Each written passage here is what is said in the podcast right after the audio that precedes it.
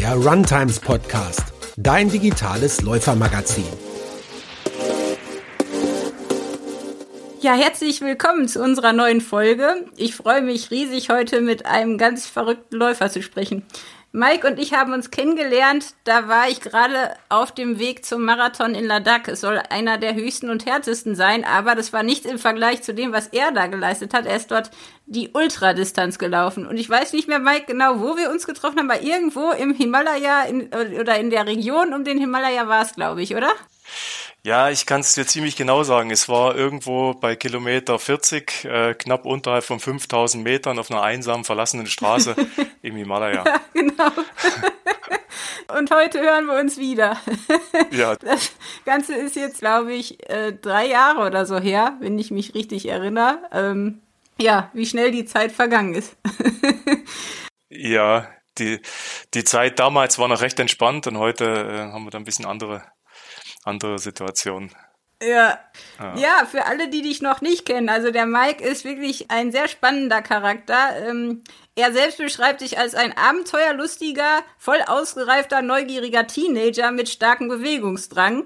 Ultra-Gesundheitssportler mit leichten Hang zu ausgedehnten Reisen und langen Laufdistanzen. Das ist auf jeden Fall sehr gut formuliert.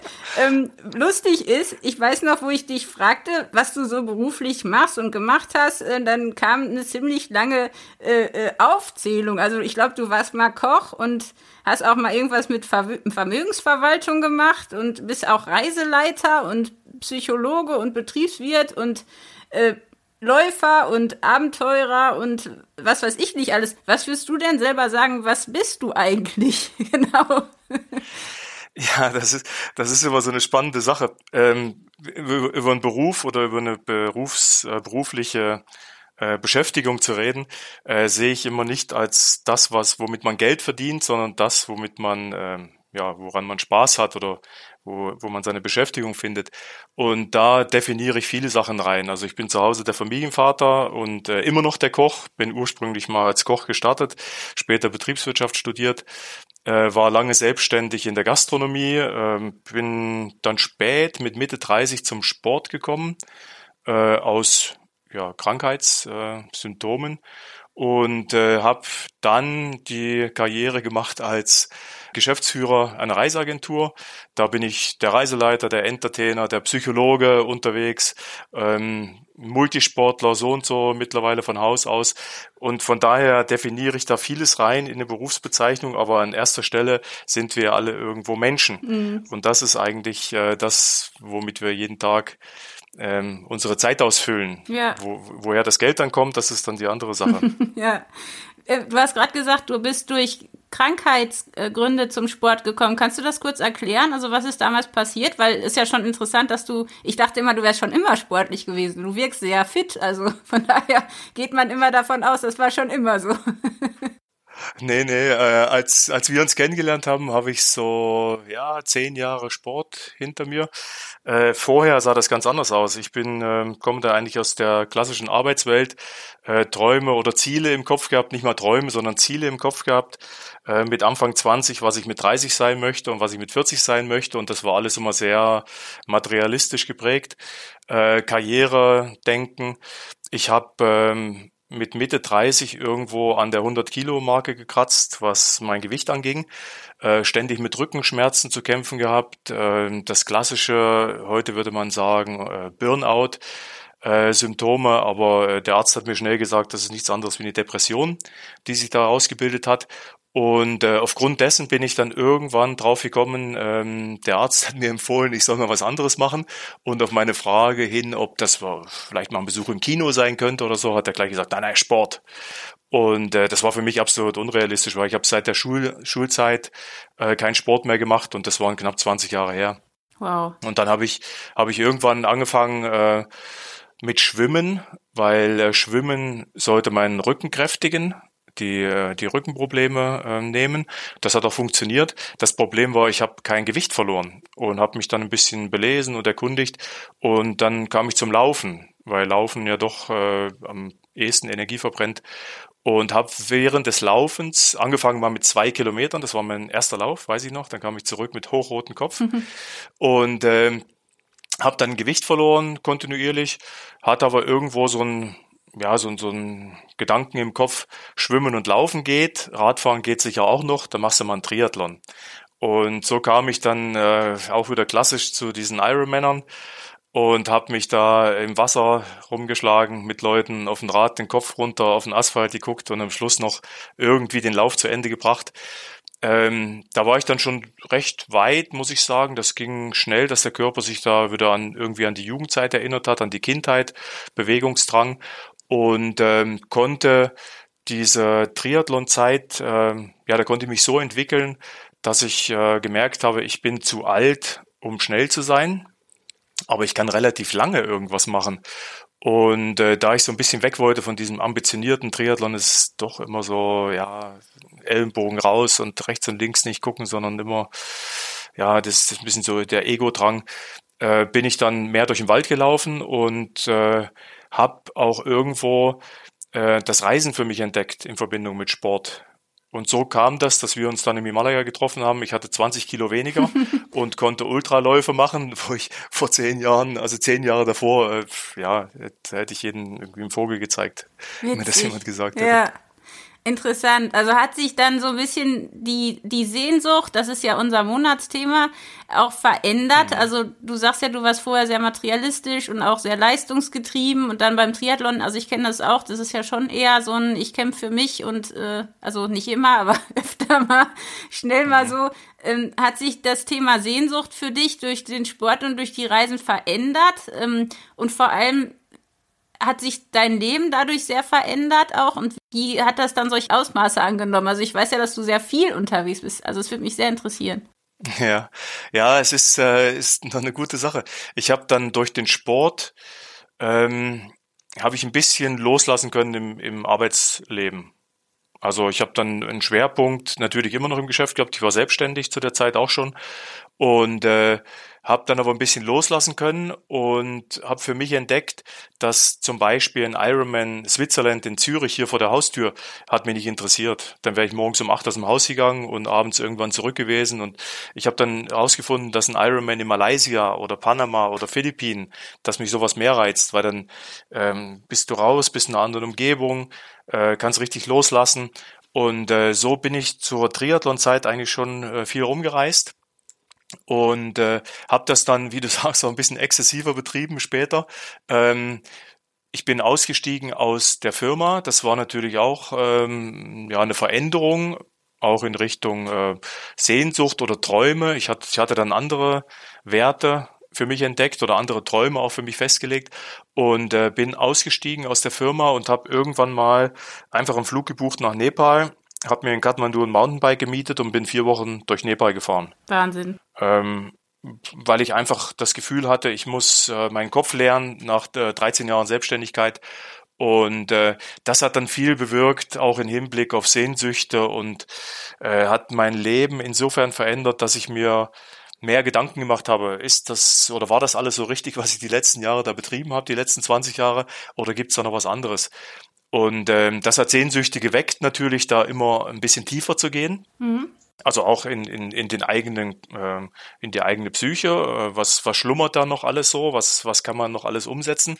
Und ich denke, das war auch damals schon so ein Hinweis äh, für lange Distanzen, also für lange Läufe, ähm, dass ich bereit bin, da eigentlich viel weiter zu gehen, als ich ähm, mir überhaupt vorgestellt hatte. Und ich, ich habe irgendwie diese Neugierde gehabt da für mich weiter zu forschen und ähm, ja, Sehnsucht ist ja auch immer mit Emotionen verbunden und ich habe gelernt, dass das, also was ich vorher im Arbeitsprozess nicht konnte, Emotionen zeigen oder ist ja immer so ein bisschen verpönt, als Mann Emotionen zeigen, um Himmels Willen. Ähm, das ging dann beim Reisen, das ging im Sport, das ging bei diesen entspannteren Läufen, äh, lange Läufe, aber entspannter, ging das alles viel besser. Und äh, so ist das Thema Sehnsucht äh, ein Riesenthema für mich, äh, gerade jetzt auch in der Zeit. Und äh, ich lebe die aber ganz gut aus. Wie schaffst du das denn jetzt in Corona-Zeiten, frage ich mich.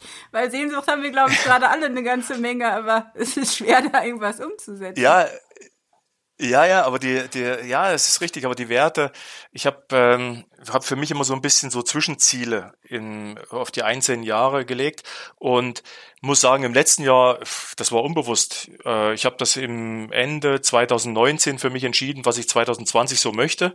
Und wenn ich dir zwei Zwischenziele sage, dann waren die perfekt für das Corona-Jahr, obwohl da keiner wusste, dass es so kommt. Ach. Das eine, eine Ziel war, ich möchte mehr Sonnenaufgänge sehen äh, nicht irgendwo in Thailand am Strand oder so, das ist, war nicht interessant, sondern für mich war einfach wichtig, ich möchte früher aufstehen möchte meinen Tagesrhythmus verändern. Mhm. Das war so ein Ziel. Und, und das ging natürlich äh, zu Hause auch sehr gut. Also da muss ich nicht irgendwo anders sein. Ja, die Sonne geht überall auf, ja. ja, die geht überall auf. Und die kann auch hier sehr schön aufgehen, habe ich festgestellt. Ja. Die, das habe ich früher nie gesehen, aber irgendwann schon. Und, und ein anderes Ziel war, ich möchte mehr Berge machen ich möchte mehr in Bergen unterwegs sein. Ich bin durch den Triathlon, äh, Tri Triathlon-Training ist ja doch eher flache Strecken. Äh, ich habe das dann ein bisschen angepasst, bin durch Dschungel gerannt später und äh, habe dann auch schon ähm, ja harte Bergläufe gemacht, wo ich gemerkt habe, ich bin in Bergen viel zu schwach. Ich muss mehr in Berge. Und das war mein Ziel 2020. Ich möchte mehr Berge machen und das ging natürlich auch sehr gut vor der Haustür. Kann man das lernen, meinst du, so Ziele, also langfristig sich so auszurichten, dass man die richtigen Ziele sich setzt? Weil ich habe manchmal das Gefühl, dass wir nicht gut darin sind, die richtigen Ziele für uns zu finden. Hm. Hm. Ich glaube, ich glaube, es ist, ähm, die Ziele werden oft äh, einfach zu hoch angesetzt oder zu, ja, es, es muss ein, Ziel darf nicht was sein, was ich morgen erreichen kann. Dann ist, äh, also ich sage jetzt mal, wenn ich ein Jahresziel stecke und ich habe es morgen morgen abgearbeitet, dann macht das ja auch keinen Sinn als Ziel. Aber äh, es ist schon so, ähm, die, die richtigen Ziele zu setzen, das weiß man erst im Nachhinein, ob das das richtige Ziel war. Aber ähm, ich sage immer gern äh, unrealistische Dinge rauspicken. Also äh, ich kann dir sagen, Berge für mich früher waren unrealistisch, weil ich auch äh, von jeher schon ein bisschen Höhenangst hatte und wäre früher nie so in die Berge gegangen, was ich jetzt mache. Ähm, habe mir aber das Ziel gesetzt und dann bin ich im Kopf halt so, dass ich mittlerweile weiß, was alles so geht im Leben, was man umsetzen kann. Und ähm, ja, dann wird es durchgezogen. Das ist halt auch so ein Punkt, das äh, betrifft natürlich auch die langen Läufe ich blende vieles aus ähm, und das war auch gut für, für das letzte Jahr. Für mich gibt es in dem Wettkampf nur einen Start und ein Ziel. Mhm. Also sobald der Startschuss gefallen ist, gibt es für mich nur den Zieleinlauf. Was dazwischen passiert, äh, wird ausgeblendet. Dann fragen mich immer die Laufkollegen, aber du sprichst doch mit uns und du bist ja voll präsent. Äh, das schon, aber ähm, ich habe ich, ich, ich überlege da nicht, wie manche, oh nein, wieso habe ich mich hier angemeldet oder was mache ich jetzt hier eigentlich? Äh, so Sachen, das, das äh, kommt nicht, das ist nicht da. Ja. Und das gleiche ist mit, wenn ich mir Ziele stecke, wenn ich mir ein Ziel stecke, dann wird das so schnell zu einem Hirngespinst. Ähm, ich kann mir Ziele sehr schnell realistisch vorstellen. Mhm. Also ähm, ist ja immer die Frage, wenn ich, wenn ich Träume habe oder wenn ich etwas träume, ähm, ist das ein Traum oder verfolge ich den Traum weiter und setze ihn auch um? Und das kann ich, kann ich sehr gut, also visualisieren auch und, und mich da reinversetzen. Mhm. Ich musste gerade dran denken, du hast ja am Anfang gesagt, oder diese Beschreibung, äh, dieses Kindliche, diese Neugier, die Träume, ähm, dass man doch als Mensch und als Erwachsener das manchmal verlernt, auch gerade durch den Job und die vielen Termine und so viel Druck und, und Lasten, die man trägt, dass man gar nicht mehr staunt und gar nicht mehr diese, dieses Kindliche sich behalten kann. Und gerade in der Natur beim Reisen staunt man ja ganz viel. Gibt es mhm. da irgendwie so, gerade in, in deinen Geschichten, du hast ja viel erlebt, gibt es da irgendwie Momente, wo du besonders gestaunt hast, wo du auf Reisen was ganz Verrücktes erlebt hast, wo du dich immer wieder gern dran erinnerst? Also was waren so deine zwei, drei Highlights von deinen Abenteuern? Ja, es ist, äh, ist ja immer die Frage, ähm, wenn man reist, ähm, warum reist man? Also man, man könnte ja auch, äh, sag mal, Sport kann man hier auch machen. Für mich, ich reise, weil ich Menschen treffen möchte, weil ich Kontakt zu Menschen möchte, äh, weil ich den Austausch mit Menschen suche und weil ich eigentlich ständig lernen möchte. Also äh, ich muss mich selbst nicht weiterentwickeln, aber ich finde, als Mensch kann man immer dazulernen. Und da habe ich schon äh, Sachen die mir immer wieder kommen oder die geblieben sind, Erlebnisse mit Menschen, die ähm, ja beeindruckend waren für mich, weil äh, die Menschen eigentlich viel weniger haben als wir und, und viel zufriedener sind. Und das sind dann immer so Sachen, wo ich auch für mich so ähm, Beispiele rausziehe. Äh, ich habe da eine Geschichte in, in äh, im südlichen Nepal, das war schon fast an der indischen Grenze, in einem kleinen Städtchen, absolut nicht touristisch, ein einziges Hotel. In dem Hotel war ein Angestellter, der hat mich empfangen an der Rezeption. Dann äh, hat er mir das Abendessen gemacht. Dann am nächsten Morgen äh, stand er wieder da in der Küche, hat's Frühstück zubereitet, hat serviert, hat mich verabschiedet und hat die ganze Zeit gelächelt. Hm. Also der war nicht äh, un unzufrieden oder äh, ja traurig oder was auch immer. Der hat einfach äh, Spaß gehabt mit dem, was er macht. Und ich glaube nicht, dass der das große Geld dort verdient hat. Und ich konnte dann auch nicht anders, als vor der Abreise ihn zu fragen, äh, ob er irgendwas raucht oder wie, wie das kommt, dass dann, dass er da ständig so gut drauf ist. Und der hat mir einfach einen Satz gesagt, äh, der lange hängen geblieben ist oder der bis heute immer noch so ein Motiv von mir ist, ein Leitmotiv. Ähm, und zwar war das, ähm, er hat mir geantwortet, äh, Sir, God gave me this life, why should I be sad? Mhm. Oder should I feel sad? Das heißt, äh, auch wenn man nicht religiös ist und nicht an Gott glaubt, ähm, ist das für mich immer so ein Punkt, äh, wir leben, warum äh, sind wir unzufrieden, warum müssen wir traurig sein? Und ähm, so diese Begegnung mit Menschen, das hat, ist, da ist viel hängen geblieben auf den ganzen Reisen. Mhm. Und da kann man hinkommen, in egal in welche Ecken der Welt.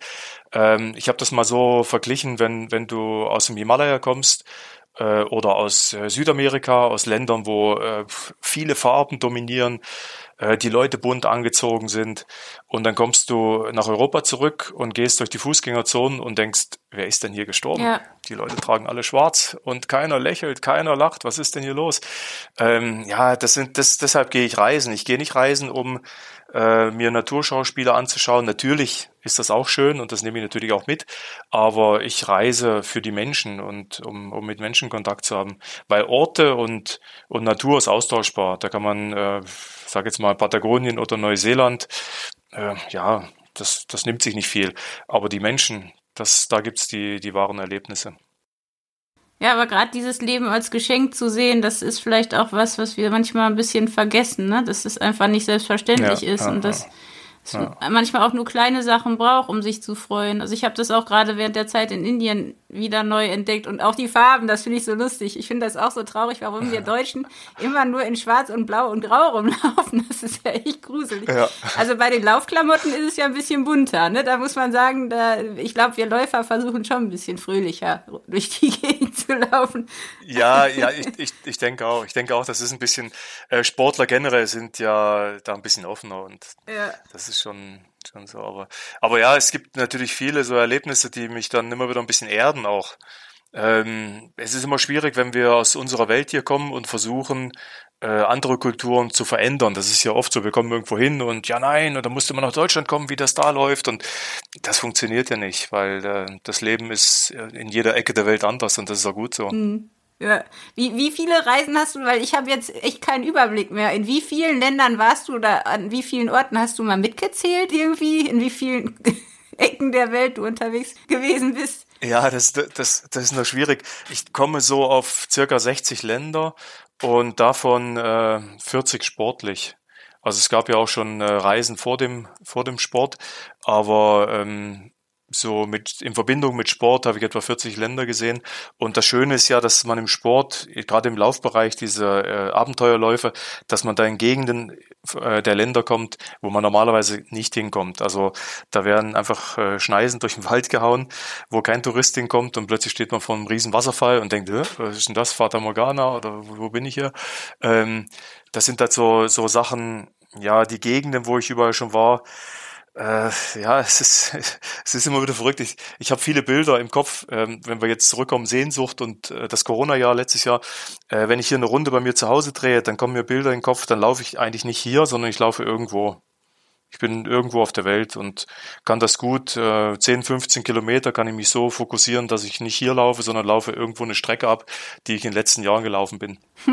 du brauchst gar nicht diese, diese auf, es gibt ja manchmal auf den Laufbändern diese Filme, ne, wo man in Neuseeland oder ja, laufen ja. kann. Das brauchst du gar nicht. Nee. Ja. Nee, nee, ich bin auch kein Laufbahnmensch. Ich, ich, ich war, glaube einmal auf dem Laufband, da hat es irgendwo gezwickt in der Wade und dann habe ich das sein lassen. Ja. Aber äh, nee, das Kopfkino funktioniert und äh, ich habe da genug Filme abgespürt, die äh, abgespeichert, die ich abspielen kann im richtigen Moment. Also von daher, ähm, ja, das ist, das ist das Schöne mit, wenn man reist, ähm, die Erfahrung mitzunehmen dann in den Alltag und, äh, und das auch wieder äh, zu verwerten irgendwann oder zu, zu verwenden. Das ist sehr, sehr, schön, sehr hilfreich. Mhm. Auch in schwierigen Zeiten, ja. so wie jetzt. Ja, auf jeden Fall. Was sind denn so, weil wir haben jetzt über die schönen Sachen geredet, hast du auch mal, weil gerade im Ausland gibt es ja dann auch mal unerwartete Dinge, die passieren. Hattest du jemals Angst bei deinen Reisen? Äh, äh, nein, klingt jetzt vielleicht überheblich, aber ich finde Angst einen ganz schwierigen äh, Faktor, weil ähm, es ist ein schlechter Antrieb. Also wenn man irgendwas aus Angst macht, dann äh, ist da eine gewisse Hemmschwelle da. Es ist, man kann nicht so frei rangehen. Ich würde eher sagen, vielleicht Respekt. Und äh, ich habe das immer als Thema, wenn ich in einem, in einem Land bin, wo, wo wir von hier aus, von Europa aus, eine hohe Kriminalität sehen, wo man in der Stadt nicht alleine nachts laufen sollte. Ähm, ich mache das alles und ich macht es mit gesundem Menschenverstand. Also man muss jetzt äh, da nicht, ich sag jetzt mal, in Südafrika irgendwo in Johannesburg in der hintersten Ecke mit der Rolex am Arm spazieren gehen. Das ist weniger sinnvoll. Aber wenn man ähm, ja zum einen mit den Leuten ein bisschen interagiert vor Ort und, äh, äh, und auch einen gewissen Respekt dem gegenüberbringt, dann dann habe dann hab ich da keine Bedenken. Und ich hatte wenig Angst in, in der Beziehung, was Kriminalität oder, oder Reisen angeht. Äh, was ich effektiv habe, wie ich vorhin gesagt habe, ist die Höhenangst so ein bisschen. Aber das ist auch so, das ist ja nur, äh, ja, ist ja nur im Kopf irgendwas festgesetzt. Ich weiß nicht, woher das kommt und man kann da auch dran arbeiten, dass es vergeht. Ich bin da auch dran seit Jahren und habe mir da auch schon äh, gute Aufgaben gestellt. Zum Beispiel mal einen Fallschirmkurs gebucht, wo ich selbst Fallschirm gesprungen bin. Mhm. Also ich habe einen Kurs gemacht als, als äh, Fallschirmspringer, äh, weil ich die Höhenangst loswerden wollte, musste auch feststellen, dass es gar nichts damit zu tun hat. Ähm, ich reise in Länder ähm, und mache Sachen teilweise auch alleine in Gegenden, wo ja auch die auswärtigen Ämter, Ämter warnen würden. Ja, zum und, Beispiel, kannst du mal so drei, vier nennen? Ja, das, äh, ich sage jetzt mal, wenn, wenn irgendwo Reisewarnungen ausgegeben werden für eine Region, äh, dann ist es immer die Frage, ähm, ja, das, das sehen wir hier von hier aus, von Europa. Oder als Beispiel, äh, ich habe mal irgendwann meine Impfung erneuert, bin zum Tropeninstitut und dann wurde mir erzählt, was ich da für Impfung brauche. Also in Nepal muss man Malaria und das habe ich gesagt, Malaria, Moment, also ich kenne Nepal, wie, wieso Malaria? Ja, weil wenn man in die Region dorthin kommt, da ist der Malaria-Virus. Und ich gesagt, ja, aber das ist eine ganz, ganz kleine Ecke und da komme ich nicht hin. Und es ist immer sehr, es wird immer sehr viel rein interpretiert. Oder auch in Indien ähm, gibt es ja Gegenden, wo man sich nicht nicht, äh, teilweise als Frau nicht alleine bewegen sollte. Das macht doch alles Sinn und das ist auch so. Es, es hat auch dort Gegenden. Aber ich habe auch äh, Leute getroffen, eine deutsche Reisende mal, die hat in Indien Couchsurfing gemacht. Wahnsinn. was, was, selbst, was selbst ich sehr abenteuerlich fand. Ja. Aber eben, äh, das geht. Und äh, da sind wir, glaube ich, viel zu ja, zu sehr in unserem beschützten Alltag hier gefangen, äh, dass wir uns sowas vorstellen können. Ja, wie geht's so mit, mit Mexiko? Ich würde so gern nach Mexiko, aber ich sehe immer nur Bilder von Mexiko und von Mafia und von Drogen und von Toten und habe mm. Angst vor Mexiko. Äh, ja. Ja, ich glaube, es äh, ist auch ein Thema, je nachdem, welche Gegend man geht. Ich wollte jetzt eigentlich im Januar nach Mexiko in die Canyons, in die oh, Copper Canyons zum Laufen. Und und habe das aber auch äh, ich habe dann Bekannte drüben in Mexiko und habe dann mit ihnen das versprochen. Und das ist so dass dort noch ein paar Mafia Banden sich verstecken und so. Und das da muss man das Glück ja nicht herausfordern. Mhm. also da bin ich auch Realist und sage äh, das hat nichts mit Angst zu tun aber das ist einfach äh, eine Einschätzung also äh, wo gehe ich hin was mache ich ähm, ich sage jetzt mal, durch den Himalaya einen Pass mit dem Rad zu machen, wo mir jeder abrät und sagt, das ist maximal ein Trekkinggebiet, aber mit dem Rad geht da gar nichts. Das bin ich ganz entspannt und sage, ich komme in drei Tagen wieder und erzähle dir, wie es war und das geht. Also sowas, da traue ich mir Sachen zu. Aber ähm, das ist halt auch wieder das Gute beim Reisen sind die Menschen, aber äh, wenn es da mal nicht so läuft, dann sind es ja auch auf die Menschen. Ja, genau, Weil, äh, genau. Ich sage ich sag jetzt mal, schlimme Begegnungen mit Tieren hatte ich noch nie. Also auch alleine im Dschungel, äh, durch den Dschungel in Costa Rica oder äh, auch wieder Indien. Ähm, eine Läuferin hat zwei schwarze Pumas beim Laufen gesehen, aber als die Pumas die Läuferin gesehen haben, sind sie weggerannt. Also die Tiere springen uns ja nicht an, aber ja, es sind dann eher die Menschen, die Problem, glaube darstellen bei sowas. Ja, ja, das stimmt. Was war denn so das, das Herausforderndste oder irgendwas, was dich sehr an die Grenze gebracht hat bei all deinen Reisen? Gab es da irgendeinen Moment? Ja, das ist immer, wenn, wenn ich von der Reise zurückkomme, sage ich immer, es ist die letzte Reise. Also die letzte Reise, die ich, die ich absolviert habe, ist die, ist die anstrengendste, weil die natürlich noch voll präsent ist. Äh, aber ja, es gibt schon so Sachen, äh, ich sage jetzt mal ein 250 Kilometer Lauf nonstop, äh, irgendwo durch den Dschungel, äh, über 48 Stunden ohne Schlaf. Das ist schon herausfordernd.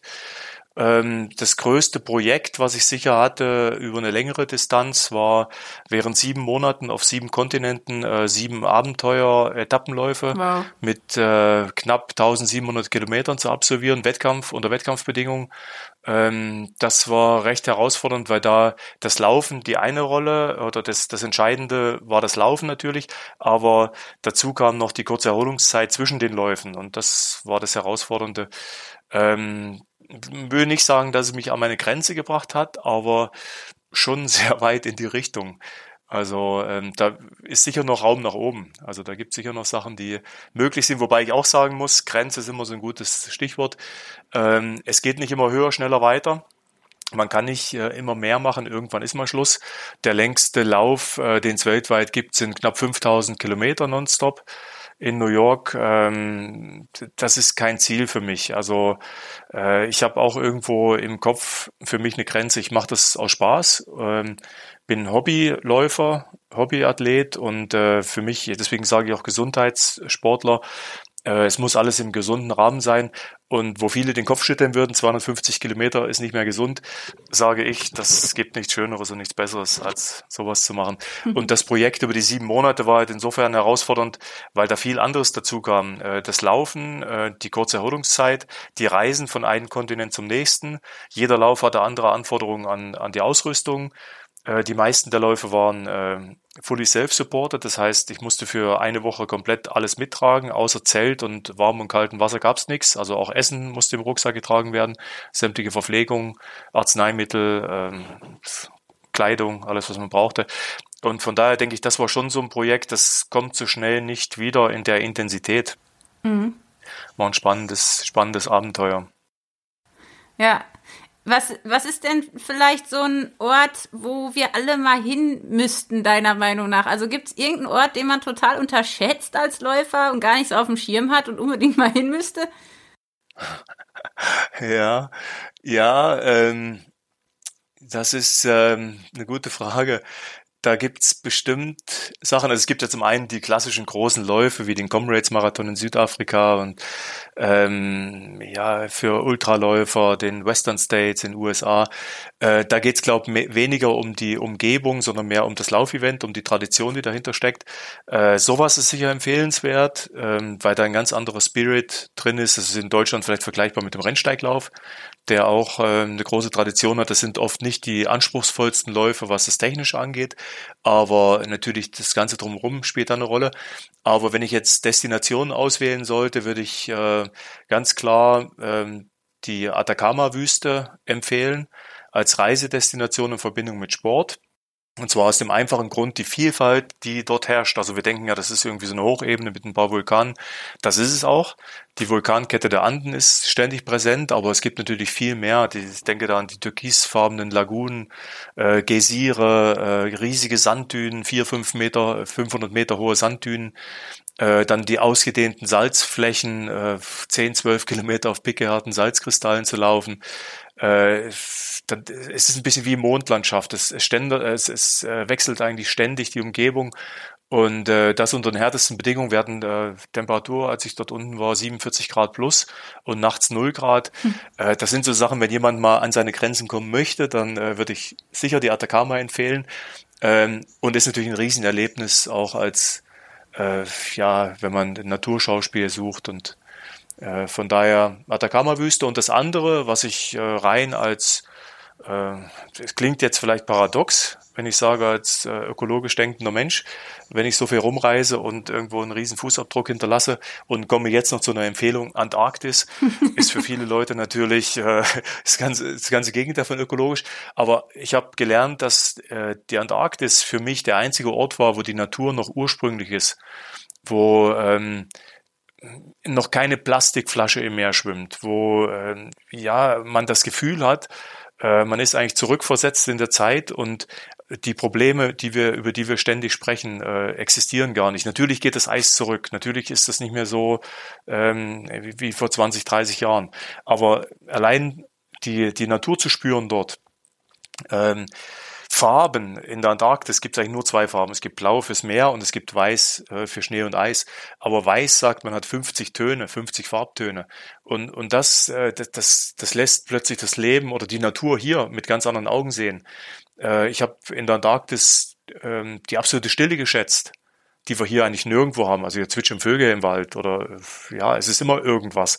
Und, und dort ist nichts. Da ist, da, da bist du einfach allein und du merkst, wie klein du als Mensch bist in, äh, in, in, in einer Gegend, wo man normalerweise nicht leben kann. Und ja, deswegen Antarktis, äh, wenn man die Möglichkeit hat, ob laufend, was schwierig ist, es gibt nicht viele Läufe in der Antarktis, oder einfach nur mal die Antarktis als, äh, als Reise zu erkunden, ist schon, ja, ist ein Riesenerlebnis. Oh ja, du hast mir auf jeden Fall Lust gemacht. Ich war nämlich noch nicht da und würde so gern mal hin. Unbedingt. Und die nächsten Jahre noch. Ja. Ja. Das stimmt. Ähm, ja, das ist natürlich jetzt die Frage mit, mit äh, dem Corona-Kram, dem wir ja alle so ein bisschen äh, leid sind. Du hast schon viel erlebt. Gibt es noch irgendwas in diesem Jahr, was du uns erzählen willst, was du machst? Oder hast du noch ein spannendes Ziel, das, das ähm, in weiter Ferne liegt? Also was hast du noch vor mit deinem Leben? ja, ja, ist natürlich jetzt zu Corona-Zeiten äh, sehr schwierig, das Thema Reisen. Und äh, ich bin auch immer sehr vorsichtig. Äh, es ist immer die Frage, wie weit lehnt man sich aus dem Fenster, wohin geht die Reise, äh, was ähm, ist erlaubt, was ist nicht erlaubt. Ähm, ich bin in der glücklichen Lage, in der Schweiz Wohnsitz zu haben und wir sind noch recht frei, was Reisen angeht. Schon mal nur die Bewegung hier im Land ist äh, nicht eingeschränkt. Und äh, ich sitze eigentlich auf gepackten Koffern und äh, morgen auch schon im morgen auch schon im Flugzeug und fliege nach Costa Rica. Ah, nee, erzähl es mir nicht. hab, doch, ich habe ich hab mein Rad äh, im Koffer und äh, werde zwei Wochen durchs Land fahren mit dem Rad. Ähm, ja, es ist schwierig. Ich suche mir momentan so Ziele raus. Es, es, man kann reisen. Es ist nicht so, dass es ist auch wieder die die Herangehensweise von Europa aus. Äh, man sollte am liebsten zu Hause bleiben und äh, nichts tun und sich äh, im Zimmer einigeln. Und das ist für mich nicht der richtige Ansatz, weil ich denke, Corona wird nicht verschwinden in den nächsten Jahren. Wir müssen irgendwie versuchen, damit umzugehen. Und klar sind wir jetzt noch am Anfang ähm, der Pandemie und äh, des ganzen Themas, aber auch jetzt, ähm, äh, es ist schwierig. Es, wir, wir brauchen was für den Kopf. Also es, es, es geht mir nicht darum, an den Strand zu fliegen und in der Sonne zu liegen, aber ähm, Beschäftigung für den Kopf. Und für mich ist Reisen die letzten Jahre mein, mein Hauptlebenspunkt äh, gewesen. Also das, was ich früher im Job hatte, waren die letzten Jahre das Reisen. Mhm. Und das, das ist so wie ein Berufsverbot äh, zu verhängen, wenn ich nicht reisen darf. Ich war auch im Oktober äh, auf dem Kilimanjaro, weil es gibt Länder, in die man reisen kann und wo man relativ einfach wieder zurückreisen kann. Und äh, wenn man sich da auch im Land ein bisschen an die Regelungen hält, ich, das Reisen hat sich verändert. Ich reise nicht mehr so wie früher. Der Kontakt zu Menschen ist distanzierter und wenn man das alles ein bisschen einhält und, und sich da äh, auch den Gegebenheiten im Land anpasst. Früher war das eher kulturell und heute ist es natürlich auch bedingt äh, durch den Virus ähm, dann geht das eigentlich sehr gut. Und ich habe für dieses Jahr bewusst mir, was ich vorhin gesagt habe, diese Ziele, die ich mir stecke, ich habe mir für dieses Jahr bewusst ähm, fünf Länder ausgesucht, in denen ich noch nicht war. Costa Rica war ich schon, aber ich möchte in diesem Jahr noch fünf Länder bereisen, in denen ich noch nicht war. Und ähm, das ist realistisch, weil ich habe da schon sowas im Kopf. Denke, Mai wird das erste in Angriff genommen. Ja, jetzt musst du uns natürlich verraten, welche. Ja, äh, das ist, ich, ich äh, mache es nicht, also ich plane nicht die fünf im Voraus, sondern ich schaue, was geht. Und im Mai äh, werde ich vermutlich in Usbekistan auf dem Fahrrad sitzen und durch eine Wüste laufen, südlich vom Aralsee. Ach cool. Ähm, Usbekistan ist das erste dann, was, äh, weil der, der Punkt ist, man könnte jetzt planen, und äh, da weit vorausschauen. Aber ich habe auch Costa Rica erst den Flug vor eineinhalb Wochen gebucht. Ähm, das Reisen hat sich insofern verändert, dass man recht kurzfristig entscheiden muss und auch äh, immer wieder abwägen muss, äh, ist das sinnvoll, was passiert im Land, wie, wie geht das? Und ähm, das ist ein, zwei Monate im Voraus geht die Planung. Ja. Viel weiter nicht. Ja. Ach man, spannend. Ich bin so gespannt. Wir werden natürlich auch von dir hören, wie es gelaufen ist mit deiner Reise in Costa Rica mit dem Rad. Ähm, vielleicht jetzt ganz zum Abschluss. Du hast ja auch eine spannende Reise insgesamt in deinem Leben hinter dir, vom Nichtsportler zum Extremsportler. Was sind denn deine drei Tipps, damit wir gesund und munter und ähm, ja, fit bleiben im Leben? Als ähm, als Wandel vom, vom, ich sag ruhig mal Antisportler, weil ich habe früher über jeden gelacht, der laufen gegangen ist, ist natürlich Sport da ein wichtiger Faktor. Also ich denke, dass Bewegung in jeder Form, ähm, jeder in seinem Rahmen, äh, ist das der Hauptpunkt. Äh, das kann man äh, trotz Einschränkungen vor der Tür und wenn der Radius eingeschränkt ist, Bewegung geht immer, äh, macht viel im Kopf, einfach aktiv zu sein. Ähm, und das wäre der zweite Punkt, äh, positives Mindset, positiv denken, Chancen erkennen. Also äh, wenn man jetzt die Pandemie als äh, Krise nur als Krise sieht und äh, nicht für sich da positive Sachen rauszieht. Also ich, ich kann dir sagen, ich habe im letzten Jahr die Zeit geschätzt, äh, mit den Kindern viel mehr äh, Zeit zu verbringen, viel mehr am Essenstisch zu sitzen, ähm, die Alpen zu Hause zu erkunden, wo ich sonst wieder irgendwo in Indien oder Südafrika oder irgendwo wäre. Ähm, man kann ja auch das Positive sehen. Es muss nicht nur das Negative sein und das verändert auch viel im Kopf.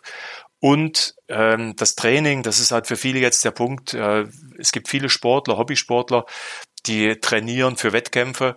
Und da sage ich ganz klar, äh, wir werden mit 50 oder 40 oder 60 keine Olympiasieger und Weltmeister mehr und müssen das auch nicht, sondern äh, das Training sollte aufs Leben ausgerichtet sein. Also ich trainiere für mein Leben. Ich möchte auch mit 70 noch so Läufe machen können. Das ist mein Ziel. Und das hält mich, das hält mich täglich in Bewegung. Also ähm, das Training eigentlich als, als Lebensziel zu sehen und also als äh, ich habe da so nicht sportliche Kollegen, die sagen immer, du wirst mal gesund sterben. äh, da sage ich mal, ja, das, das stimmt, ist mir aber relativ egal, der Tod ist mir relativ egal, aber der Weg dahin ist mir wichtig. Also da möchte ich, dass es mir gut geht. Und deswegen sage ich, ähm, das Training mal aus einem anderen anderen Blickwinkel zu sehen. Gerade jetzt ist die, die Chance dafür, wo keine Wettkämpfe stattfinden. Ja, das ist doch ein grandioses Schlusswort. Vielen Dank, Mike, dass du dir so kurz vorm Abflug, also die Koffer sind schon, äh, ich glaube schon beim Flughafen, also es ist wirklich jetzt ja, ja, ja. kurz vor der Abreise noch ähm, zustande gekommen. Ich danke dir ganz herzlich für das Gespräch und wünsche dir ganz viel Freude und dass du ja einfach ähm, munter und gesund weiter äh, diese Reisen machen kannst. Und wer mehr über Mike Becker erfahren möchte, der kann auch einfach bei uns mal auf die Webseite schauen. Da gibt's auch einen Steckbrief und eine wunderbare Bildergalerie. Da guckt ihr einfach mal auf run-times.de. Ja, Mike, dann äh, sage ich gute Reise, komm heile und munter wieder und hoffentlich bis bald. Vielen Dank und äh, ihr werdet Bilder bekommen aus Costa Rica oder wohin das auch immer geht. Ja, es wird nicht langweilig, schätze ich mal. es wird nicht langweilig, nein, nein.